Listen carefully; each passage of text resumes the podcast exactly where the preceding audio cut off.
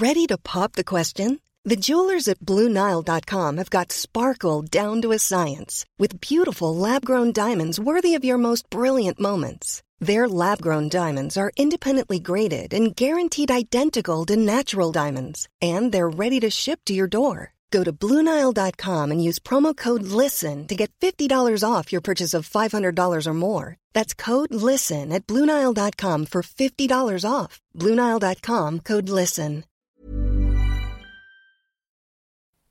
Drei Frauen werden in drei unterschiedlichen Hotelzimmern in drei thailändischen Provinzen ermordet. Die offensichtlichen Übereinstimmungen fallen den Ermittlern erst auf, als ein viertes Opfer gefunden wird und dann ein fünftes. Fünf Morde innerhalb von fünf Monaten. Dennoch bleibt der Täter nicht lange in Haft. Wird er wieder morden? Die Antwort hört ihr hier.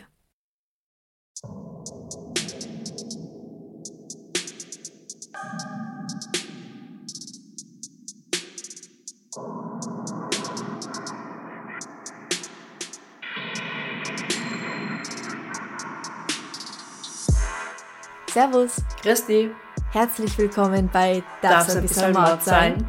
Dein Podcast zum Thema wahre Verbrechen. Mein Name ist Franziska Singer. Und ich bin Amber Baumgartel. Und wir gehen auf Tour. Und zwar diese Woche. Diese Woche, in drei Tagen, also Es in zwei Tagen sitzen wir im Zug und diese Woche geht die Live-Tour los. Und zwar sind wir am Donnerstag, den 25. in Karlsruhe, dann am Freitag, den 26. in Hamburg, Samstag, den 27. in Münster und Sonntag, den 28. August 2022 in Dortmund. Wir gehen jeweils um 20 Uhr. Wo genau und Tickets findet ihr auf eventing.de oder einfach auf unserer Seite oder auf Instagram. Wir sind da, wir Genau. freuen uns auf jeden und jede, die auch da sind. Und es wird so, so cool. Oh ja. Aber heute gehen wir nochmal auf Urlaub. Also im Fall zumindest. Genau. Wir sprechen heute über einen Mörder aus Thailand.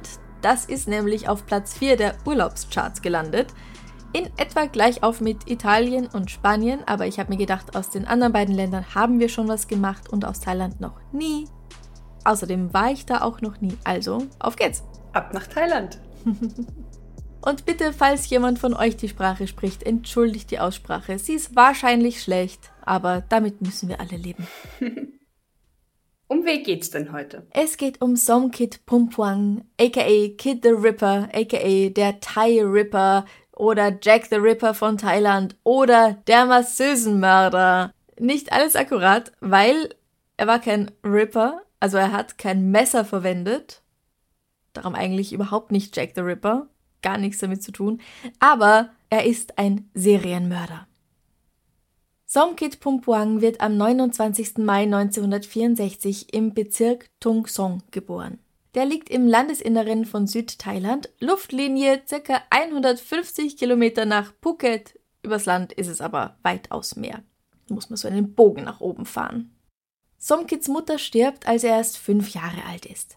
Mit acht Jahren bringt sein Vater ihn zu seinem Onkel, um bei ihm zu leben. Hat er keine Zeit für ihn, weil er zu viel arbeiten muss? Hat er eine neue Freundin, die den Sohn einer anderen nicht will?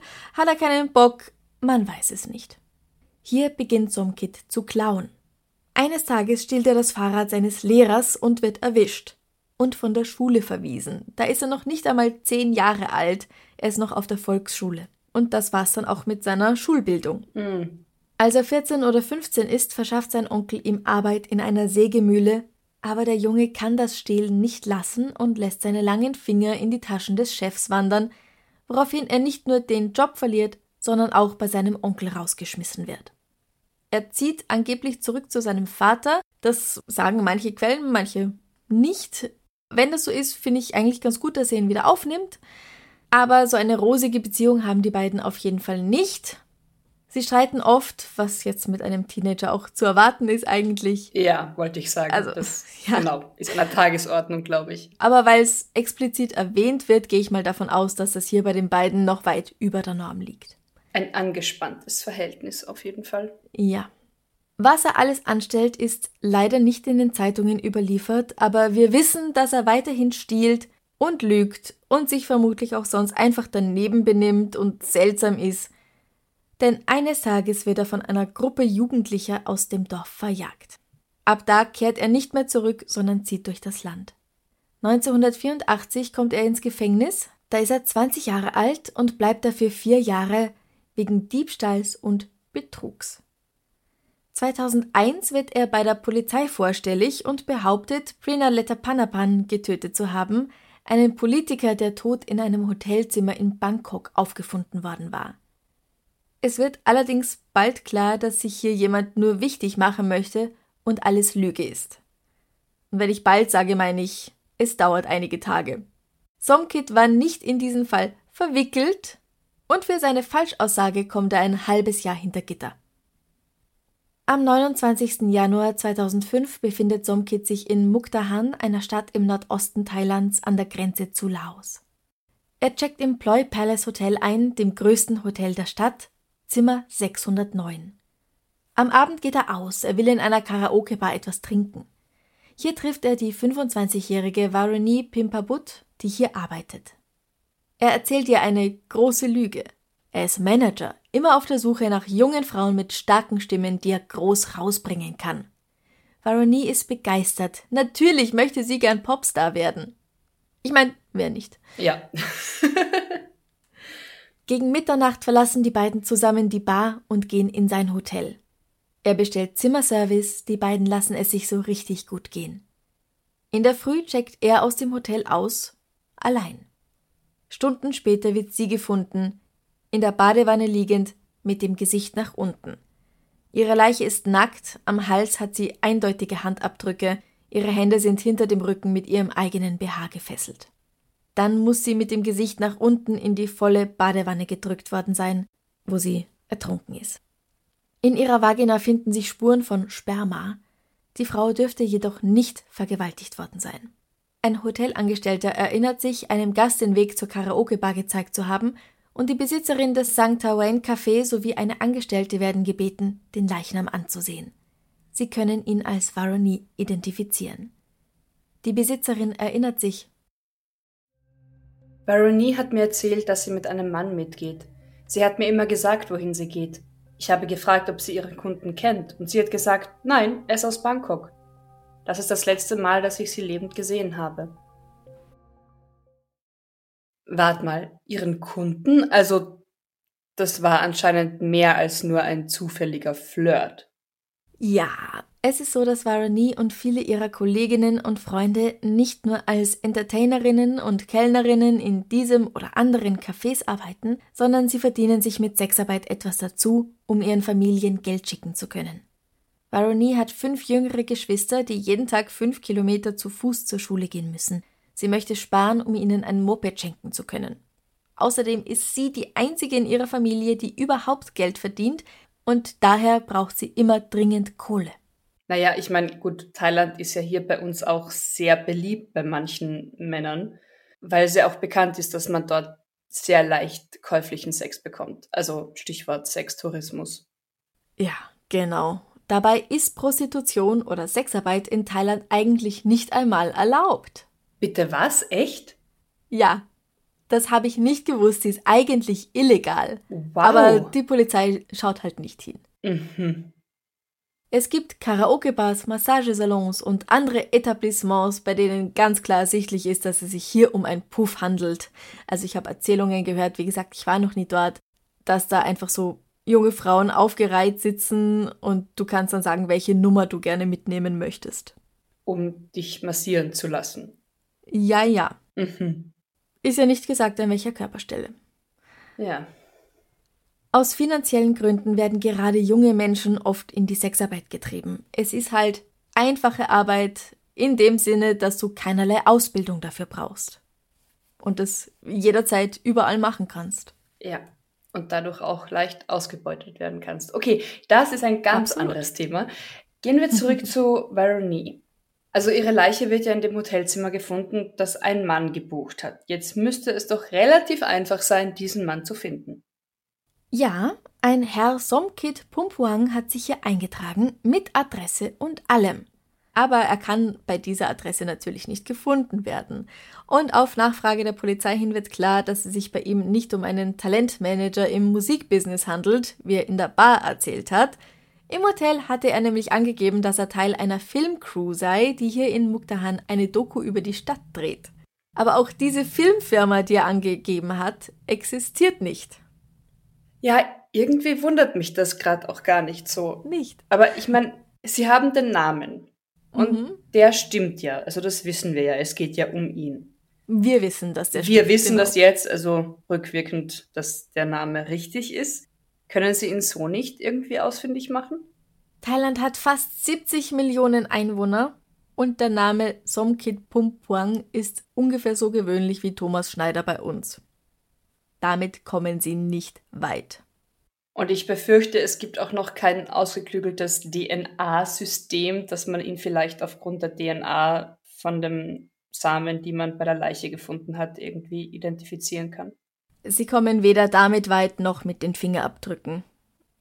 Es ist allerdings auch so, dass man halt nicht davon ausgehen darf, dass der Polizei in Thailand im Jahr 2005 dieselben technischen Möglichkeiten zur Verfügung stehen wie hier bei uns oder auch in den USA. Diese riesigen Datenbanken, in denen alles gespeichert ist, davon können sie nur träumen. Im Hotel gibt es keine Überwachungskameras und sie wissen auch nicht, ob Somkit Pumpuang sein echter Name ist, weil niemand seinen Ausweis verlangt hatte. Alles, was sie haben, sind die Aussagen der Hotelangestellten und der aus dem Café. Ein Mann mittleren Alters mit südlichem Akzent, der eventuell diesen Namen trägt, aber vielleicht auch nicht, weil er ja bei seinem Job auch schon zwei verschiedene Angaben gemacht hatte. Und ganz ehrlich, wer, wenn er jemanden umbringen will, checkt mit seinem echten Namen ein? Ja, und gibt genau an, was er vorhat, woher er kommt und vor allem, wohin er dann auch verschwindet. Ja.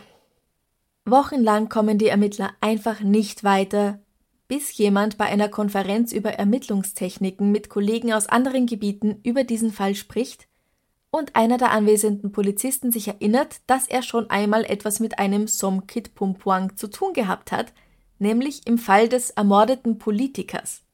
Er hält es für wahrscheinlich, dass derjenige, den er in Bangkok als Betrüger kennengelernt hat, als skrupellosen Lügner, derjenige ist, der nun in Mukdahan zum Mörder wurde. Zurück in Bangkok schickt er ein Foto des Mannes zusammen mit einer Probe seiner Handschrift nach Mukdahan, aber leider kommen sie damit auch nicht weiter.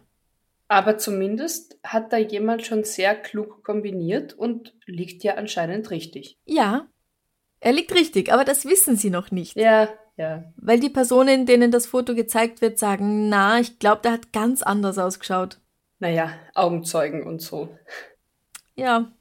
All das läuft ab, während Somkit sein Leben lustig weiterlebt und sich freut, dass ihm offenbar niemand auf der Spur ist.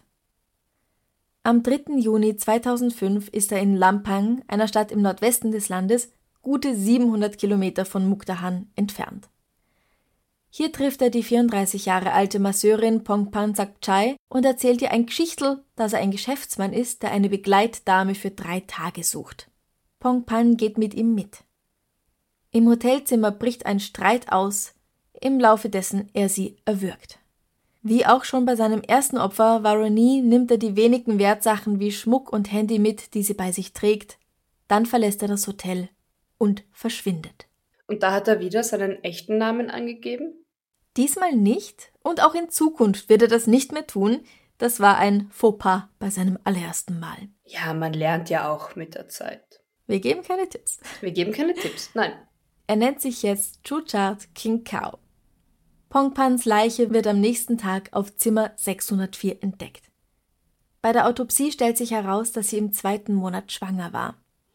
Ihr 15 Jahre älterer Freund, der die Frau zu dem Hotel gebracht hatte, wird befragt und mit Hilfe seiner Aussage und der des Hotelpersonals wird ein Phantombild von diesem Geschäftsmann erstellt. Ich meine nicht, dass es sehr relevant wäre jetzt, aber ist es tatsächlich Ihr 15 Jahre älterer Freund, der Sie zum Hotelzimmer mit einem anderen Mann begleitet oder eventuell ein, nennen wir es, Arbeitgeber? Zwei Dinge können gleichzeitig wahr sein. Ja, okay, gut. Zwei Wochen nach Pongpans Tod findet sich Somkit in Udon Thani ein, einer Stadt, die etwa zwischen Lampang und Mukdahan liegt. Hier checkt er in das Charuensri Hotel ein. Eine Frau ist bei ihm. Am nächsten Morgen wird sie tot in der Badewanne gefunden. Aber diesmal gibt es bei der Rezeption und im Lift eine Überwachungskamera. Auf dem Band kann man einen Mann in Jeans, einem blau-weißen Hemd und einer hellen Jacke erkennen, dem die weiß gekleidete Frau folgt.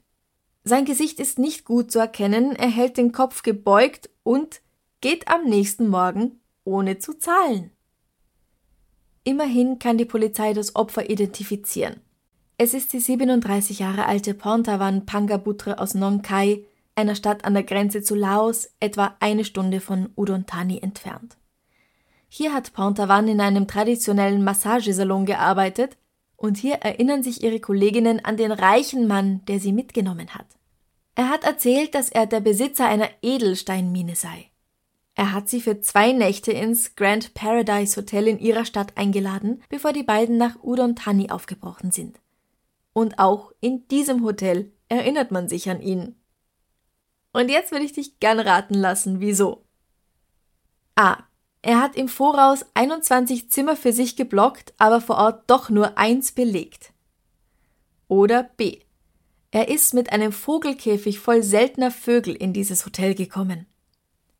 Oder C. Er hat betrunken alle aufgefordert, nackt mit ihm in den Hotelpool zu springen. Ich finde C ist zu naheliegend. Ich nehme A. Richtig, ja. Was, die echt? Antwort ist A. Ja. Nein. Er hat 21 Zimmer gebucht, weil er mit so vielen Leuten kommen wird. Aber als er dann da ist, sagt er, nö, brauche ich doch nicht, gebt mir nur eins. Ah. Was für eine Arsch. scheiß Aktion. Er hat Ja. er natürlich nicht im Vorhinein bezahlt, er hat sie nur reserviert. Okay, ja. Gegen Mitternacht checkt er in das Hotel ein, Pontavang kommt am nächsten Tag dazu. Als sie auschecken, sagen sie, dass sie nach Udon Thani fahren, und wenige Stunden nachdem Somkit dort unter einem falschen Namen eincheckt, ist sie auch schon tot. Auch ihr nimmt er ihren Goldschmuck ab. Die Polizei von Udon Thani geht davon aus, dass der Mann sie wegen ihres wenigen Schmucks von geringem Wert umgebracht hat und wundert sich. Ja, weil die Polizisten dort vor Ort ja auch nichts wissen von den anderen Morden, die ein sehr ähnliches bis gleiches Muster haben. Ja, genau. Da es in Thailand zumindest 2005, ich weiß nicht, ob es heute schon besser aussieht, keine zentrale Datenbank gibt, werden alle drei Morde als unabhängig voneinander behandelt. Diese Fälle erreichen die zentrale Stelle der königlichen Polizei in Bangkok nicht. Und niemand erwartet einen Serienmörder. In einer Dokumentation sagt sogar ein Polizist, dass es sowas in Thailand einfach nicht gibt. Und ich meine, leider, ich befürchte, wird jetzt eine ermordete Frau, die in einem gewissen Etablissement gearbeitet hat, in Thailand auch nicht so großes Aufsehen erregen als ein Politiker, der ermordet wurde. Natürlich richtig, ja. Weil sie sich aber hilflos fühlt, sendet die Polizei von Udon Thani das Videomaterial der Überwachungskameras nach Bangkok zur Crime Suppression Division, der Abteilung zur Unterdrückung von Kriminalität, so würde ich das ganz wörtlich übersetzen. Denn sie denken sich, vielleicht erkennt ihn hier ja jemand. Also, sehr schlauer Move und tatsächlich. Auch hier erinnert sich jemand an den Fall des Typen, der wegen einer Falschaussage bezüglich des Mordes an dem Politiker, dem Gouverneur, vier Jahre zuvor hinter Gittern gelandet war. Trotzdem müssen noch zwei weitere Frauen sterben, bevor die thailändische Polizei so richtig kapiert, dass diese fünf Morde das Werk nur eines Mannes sind. Ready to pop the question? The jewelers at BlueNile.com have got sparkle down to a science with beautiful lab grown diamonds worthy of your most brilliant moments. Their lab grown diamonds are independently graded and guaranteed identical to natural diamonds, and they're ready to ship to your door. Go to BlueNile.com and use promo code LISTEN to get $50 off your purchase of $500 or more. That's code LISTEN at BlueNile.com for $50 off. BlueNile.com code LISTEN. When you make decisions for your company, you look for the no brainers. If you have a lot of mailing to do, stamps.com is the ultimate no brainer. Use the stamps.com mobile app to mail everything you need to keep your business running with up to 89% off USPS and UPS. Make the same no brainer decision as over 1 million other businesses with stamps.com. Use code PROGRAM for a special offer. That's stamps.com code PROGRAM. Ja, er weiß schon, was er tut. Also er schlägt nie in derselben Stadt zweimal zu. Die mhm. Orte sind hunderte Kilometer voneinander entfernt. Er zeigt nie seinen Ausweis her. Er gibt sich immer neue Namen. Ja, das ist alles nicht deppert.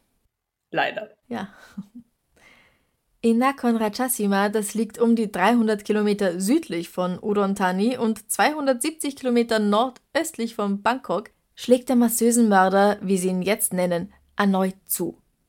Am 19. Juni betritt Somkit gegen Mitternacht die Nur Hathaway Massage Parlor auf der Suche nach einer Begleitung für den Abend. Pani, eine Angestellte, erinnert sich. Ein Mann kam rein und hat sich hingesetzt. Es waren viele von uns da, aber er hat Sompong ausgesucht. Sie sind für eine Massage hochgegangen. Als sie runterkam, hat sie mir gesagt, dass sie die Nacht bei einem Freund verbringen würde. Die Frau, über die sie spricht, ist Sompong Pingpong Pirom, 36 Jahre alt. Sie lebt von ihrem Mann getrennt, ihre kleine Tochter wohnt bei der Oma, während Sompong arbeitet, um für alle Geld zu verdienen. Sie sagt Fanny, dass sie nun drei Tage mit diesem Herrn verbringen wird, einem wohlhabenden Geschäftsmann aus Bangkok. Sie werden im Royal Princess Hotel bleiben. Und du kannst dir schon denken, was dann geschieht. Sie wird's nicht überleben. Zwei Tage später wird ihr nackter Leichnam gefunden, im 135 Kilometer entfernten Buriram. Sompong wurde im Schlaf erdrosselt. Wieder in einem hochklassigen Hotel, dem Pia Mansion. Ein Zimmermädchen betritt das Zimmer, um nachzusehen, was los ist, weil bis 13 Uhr noch niemand ausgecheckt hat, und findet eine Frau unter der Bettdecke liegen, die auf nichts reagiert und entweder bewusstlos oder tot sein muss.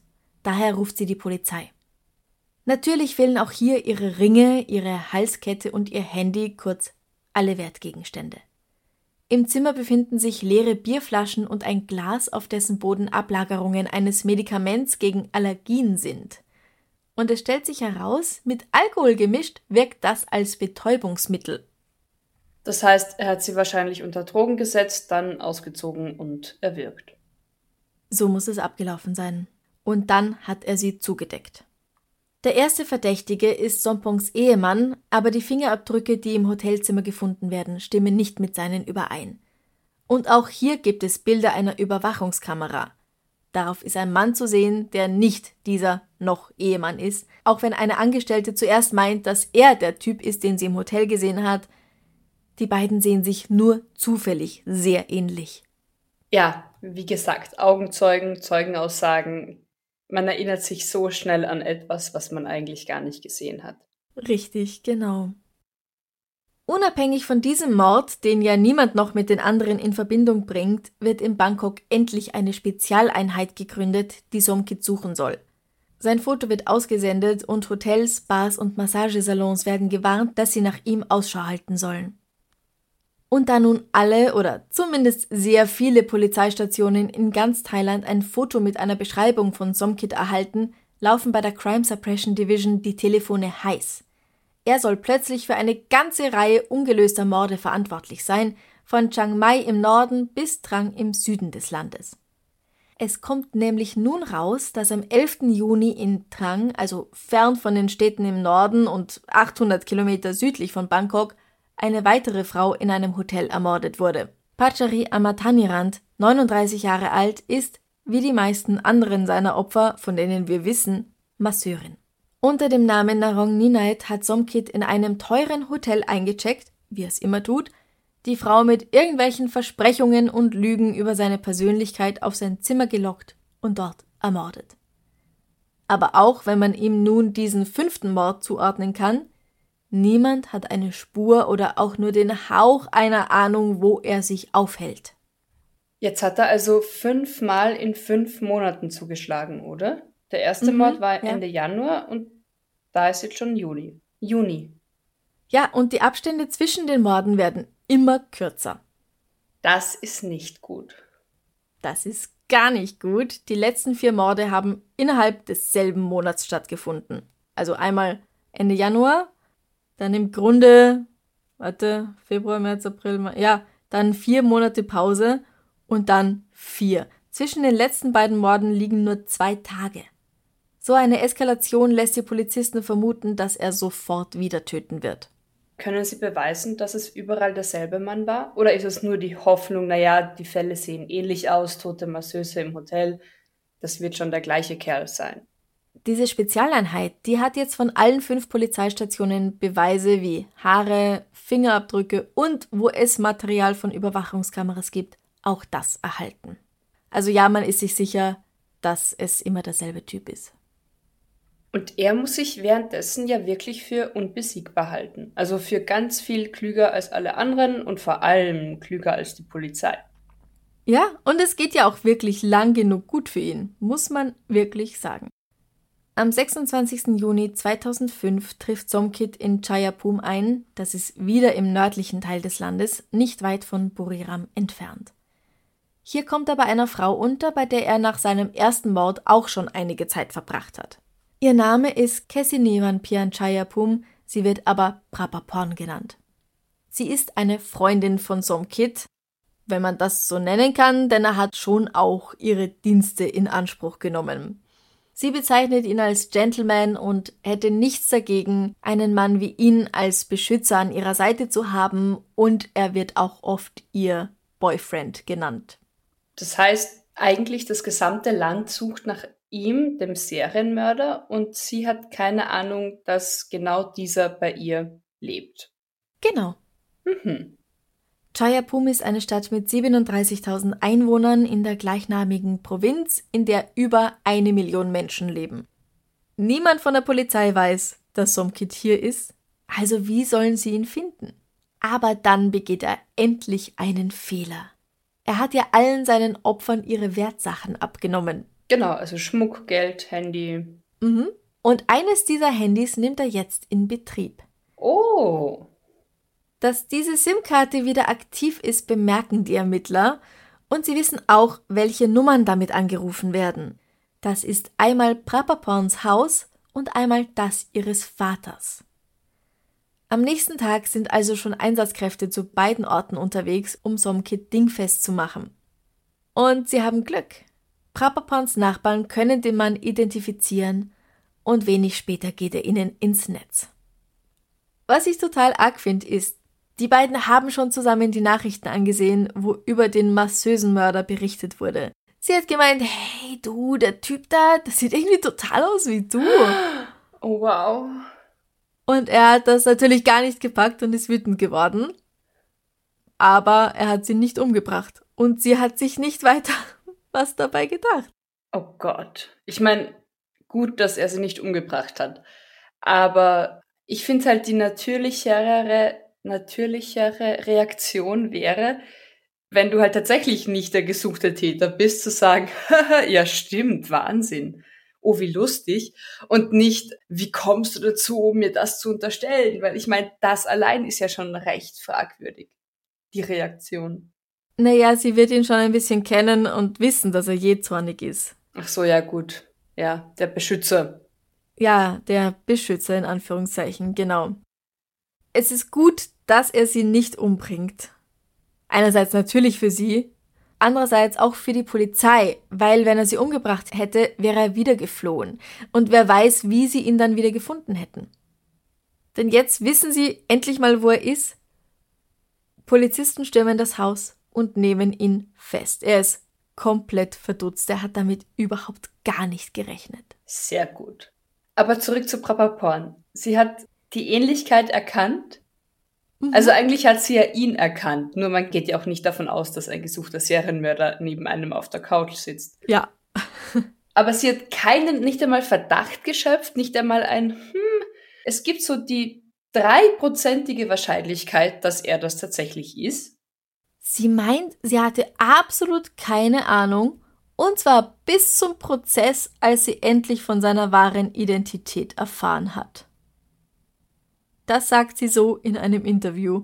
Und sie wirkt nicht so, als ob sie sich damit ganz wohl fühlt. Mit dem Gedanken, dass sie ihn nicht erkannt hat, oder mit dem Gedanken, dass neben ihr ein Serienmörder auf der Couch saß? Ich meine, beides. Naja, beides. Ja, ja.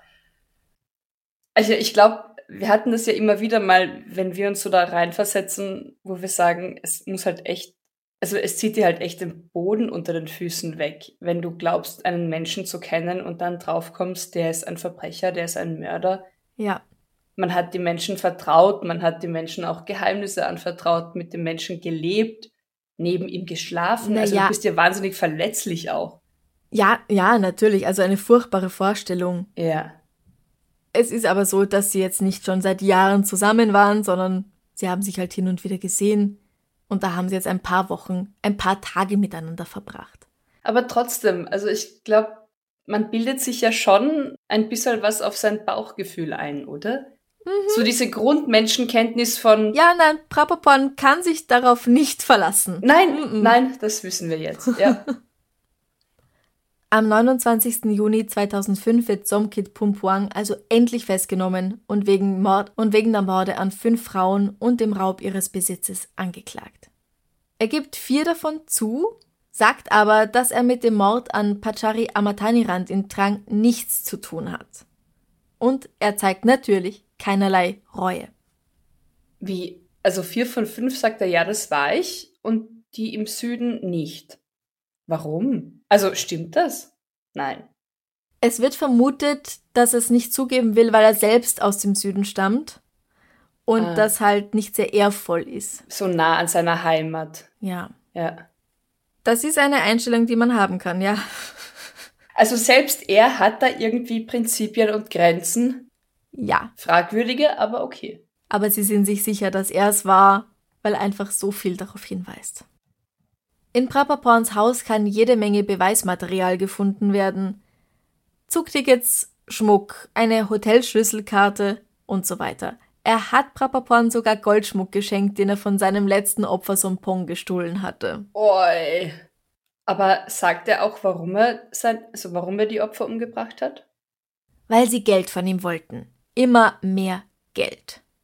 Was mich jetzt ganz ehrlich nicht wundert, dass sie das wollten. Also wenn er sich als reicher Typ ausgibt, dann ist es absolut in Ordnung, nach etwas mehr als der Standardrate zu fragen, weil er es sich ja wohl leisten kann. Und wenn man sich halt auch noch gut versteht, Ja. Ja. warum nicht?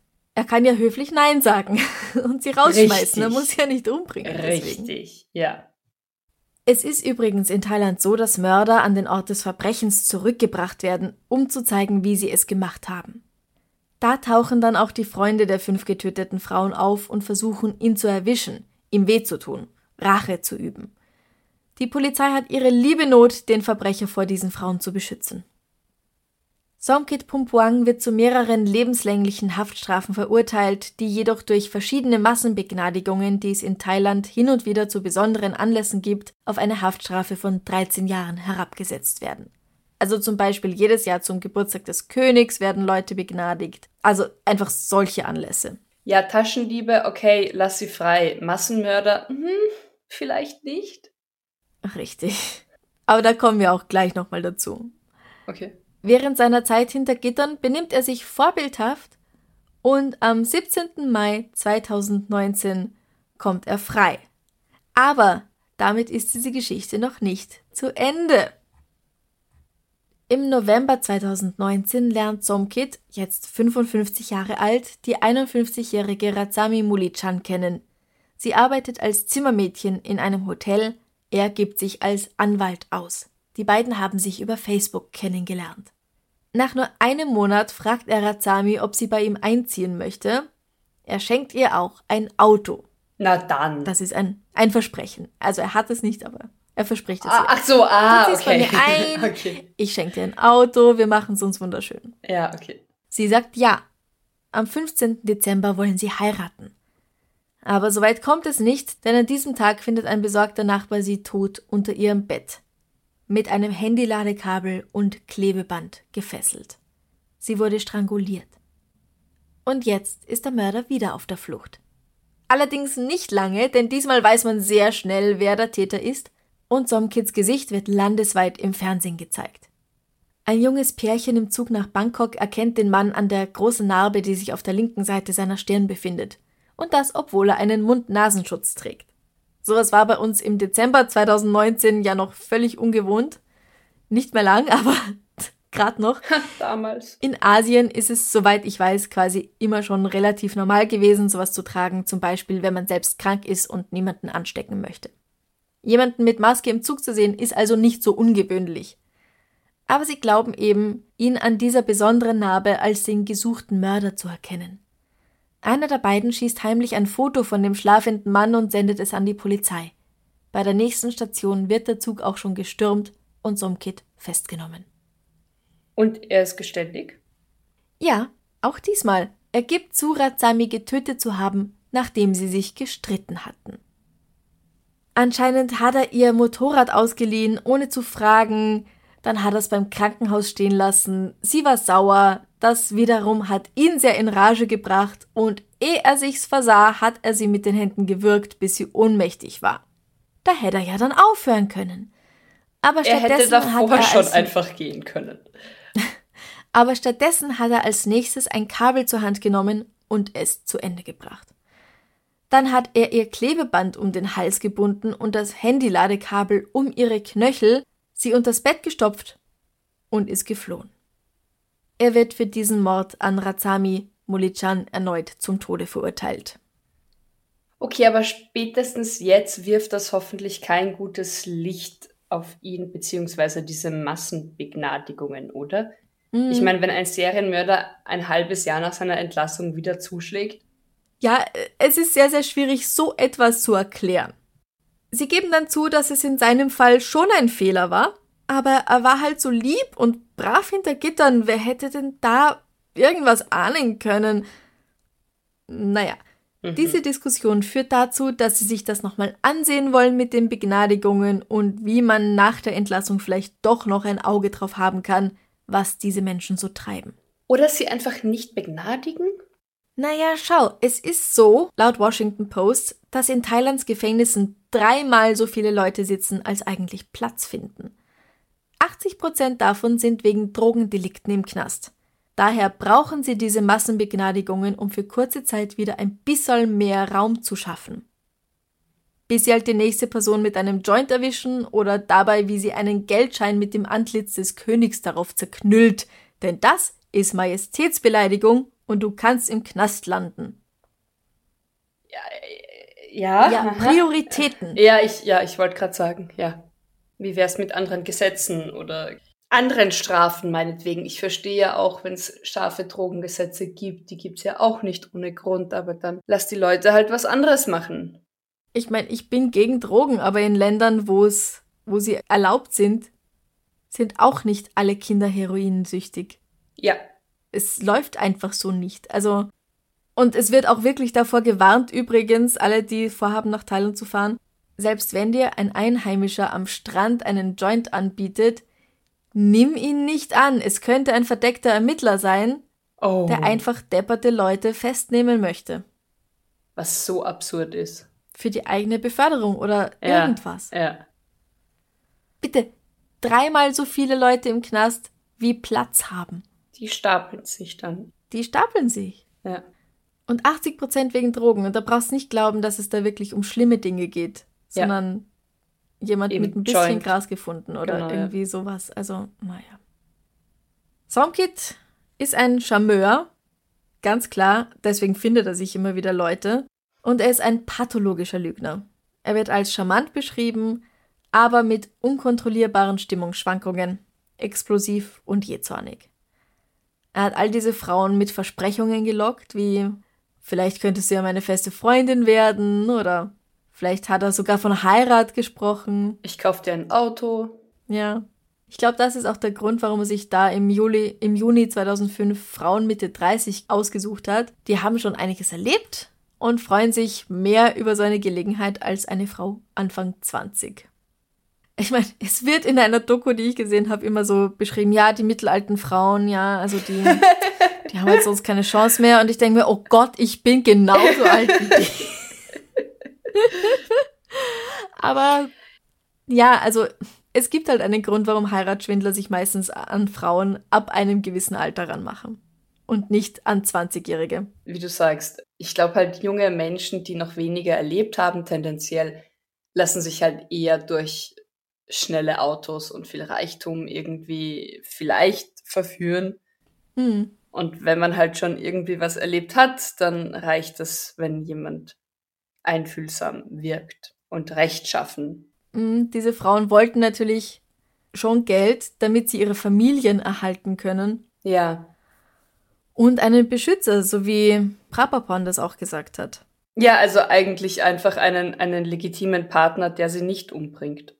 Ja, was sie natürlich nicht wissen, ist, dass Somkid keinen Job hat, Ja. keine Ausbildung hat und dass er lügt und betrügt, um an Geld zu kommen. Und es geht ja auch wirklich so lang gut für ihn.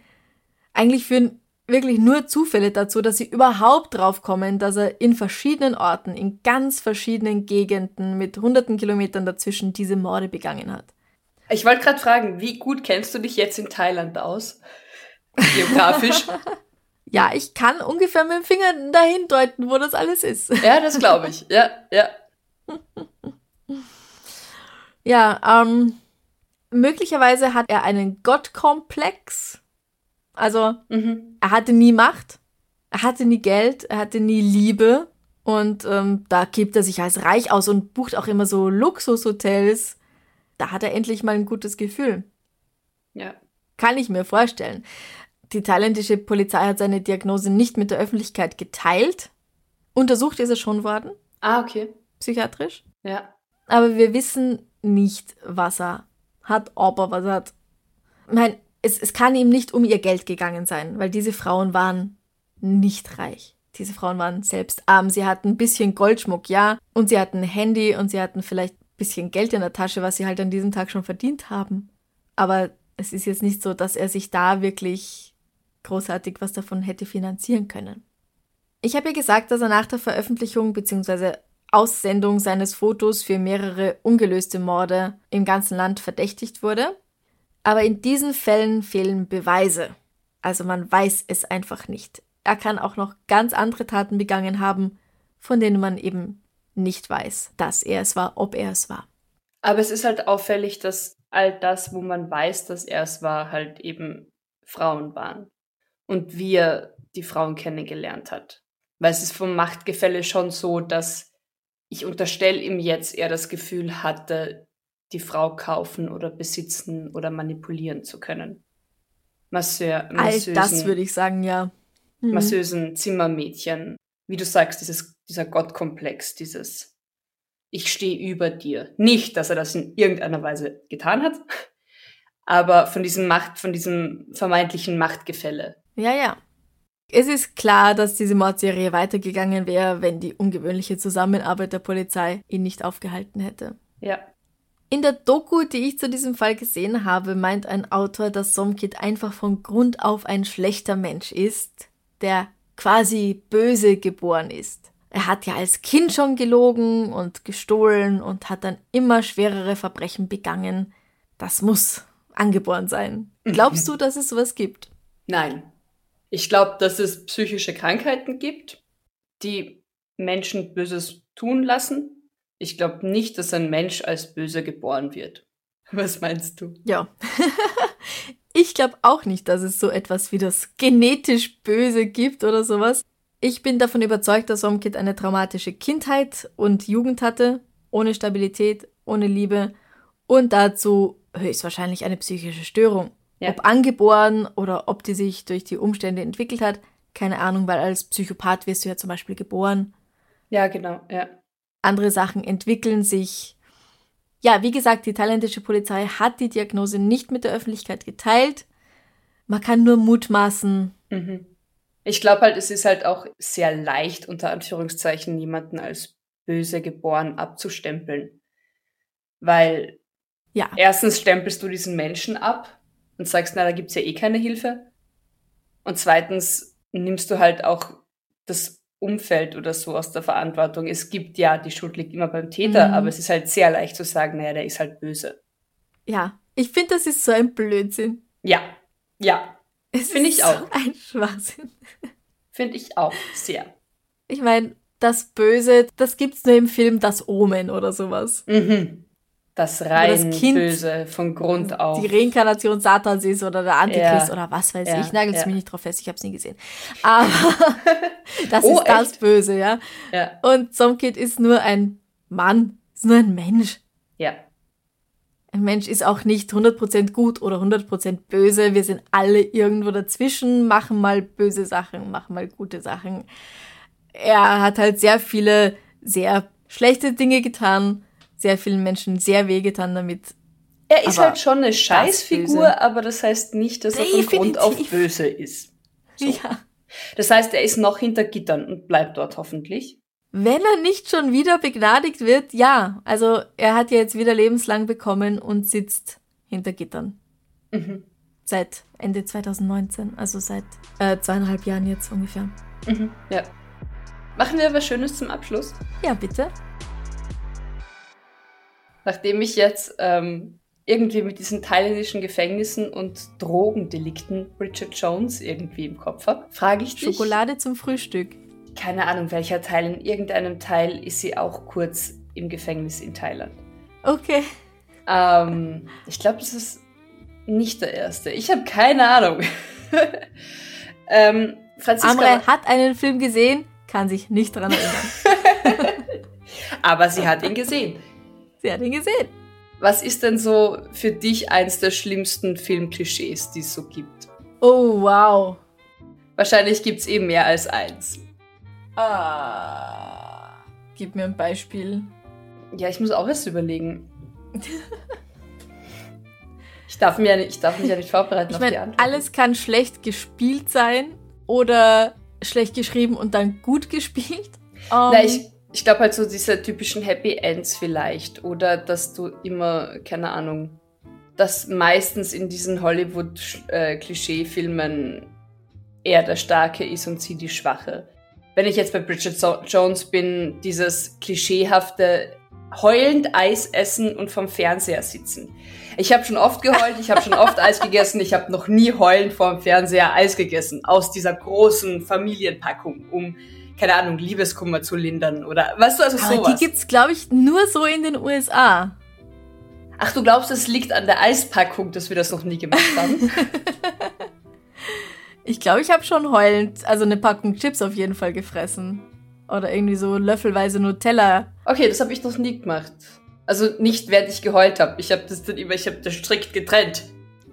Aber ich esse auch nicht gern, wenn ich heul. Spannend. Okay, ja? Fünf Minuten weinen, fünf Minuten Nutella löffeln, fünf Minuten weinen. Richtig, dann wieder, ja. Ja. Ist eh gescheit, weil sonst verschluckt man sich nur, wenn man so. Genau, und dann der Rotz und es vermischt sich und okay, ja, wir werden. Ach komm. Wetten, wir hören auf und du, dir, du schreibst mir auf WhatsApp dann sieben Filmklischees, die dir danach einfallen. Wahrscheinlich. Wie wär's damit, dass immer alle jung und schön sind und schlank? Ja. Ja. Ich meine, ich habe ganz tolle Freunde, aber Keiner von denen ist jung oder jung schön. und schön.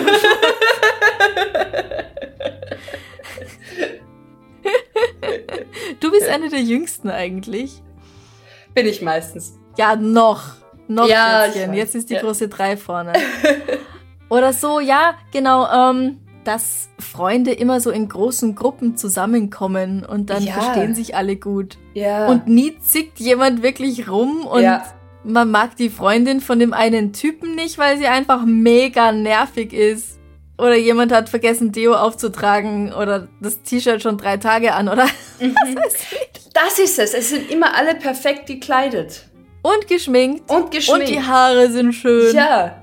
Ich meine, wenn wir zwei uns treffen, da haben wir keine Schminke drauf und wir Nein. sind nicht perfekt gekleidet. Wir freuen uns, dass wir was anhaben, was vielleicht keine Flecken hat. Richtig. Und vielleicht relativ frisch gewaschen ist. Also eben noch, noch nicht stinkt. Oder wir Gut, wir treffen uns, uns. meistens am Vormittag. Ja, das stimmt. Das letzte Mal, wo ich dich gesehen habe, war deine Begrüßung. Ich glaube, mein Deo hat versagt. Da habe ich gesagt, das ist egal. Ich glaube, das war so deine Begrüßung. Ja, diese, dieses Geschönte. Junge Mütter mit friedlichen Babys. Keine Ahnung. Es ist, Aha. siehst nie diese. Und es gibt für alles immer sofort eine Lösung. Okay, ich fange jetzt an, immer mehr Beispiele zu finden. Gut, ich meine, Filme dauern auch Vielleicht fallen euch ja auch noch ein paar Beispiele ein, die Ja. ihr nicht leiden könnt im Film oder auch in Serien, würde ich sagen. Richtig. Wir stellen die Frage wie immer am Freitag, wenn wir schon auf Tour sind, nämlich auf Instagram und Facebook und freuen uns sehr auf eure Antworten. Vergesst nicht, dass wir auf Tour gehen von 25. bis 28.08. Es gibt noch für alle Orte Tickets. Wir sind in Karlsruhe, Hamburg, Münster und Dortmund. Das war unsere letzte Folge vor der Sommerpause. Sommerpause ist gut, ja, doch, bis 21. Doch. September ist noch Sommer. Richtig. Wir machen eine späte Sommerpause. Wir machen dann im Oktober wieder weiter. Wer uns ganz doll vermisst, kann uns aber auch auf Steady unterstützen. Den Link dazu gibt's natürlich auch auf der Homepage www.darfseinbissalmord sein.com. Und dort wird's trotzdem eine Bonus-Episode für alle ab 10 Euro und ein Bonus-Extrablatt für alle ab 5 Euro geben. Wir haben wieder neue UnterstützerInnen auf Steady, bei denen wir uns natürlich ganz, ganz herzlich bedanken wollen, weil wegen all euch, das ist kein deutscher Satz, weil wegen euch gibt es diesen Podcast und wir freuen uns über jeden, jede, die uns unterstützt. Nämlich danke an Stefanie L., Stefanie B., Detlef K., Konstanze M., Katrin F. Valentina H., und Marcel S. Herzlichen Dank und wir freuen uns auf die Tour. Am Donnerstag gibt's noch das Extrablatt, da sind wir dann aber schon in Karlsruhe und es wird so schön werden. Oh ja, schaut vorbei, wir freuen uns auf euch. Bis bald. Bussi. Baba. Baba.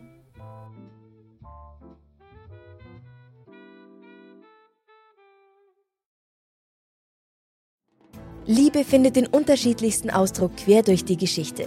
Doch ist es wirklich immer Liebe? Lasst uns über Sex sprechen. Von skandalösen Stories aus der Antike über die Geschichte von Fetischen bis hin zu den unanständigen Geheimnissen berühmter Personen. Bei Liebesgeschichte gehen wir der Entwicklung der menschlichen Sexualität auf den Grund. Unterhaltsam, lehrreich und im besten Sinne des Wortes tabulos stellt Franziska Singer, das bin ich, jede Woche die Frage, wer, wann, mit wem und wie. Wer Liebesgeschichte überall, wo es Podcasts gibt.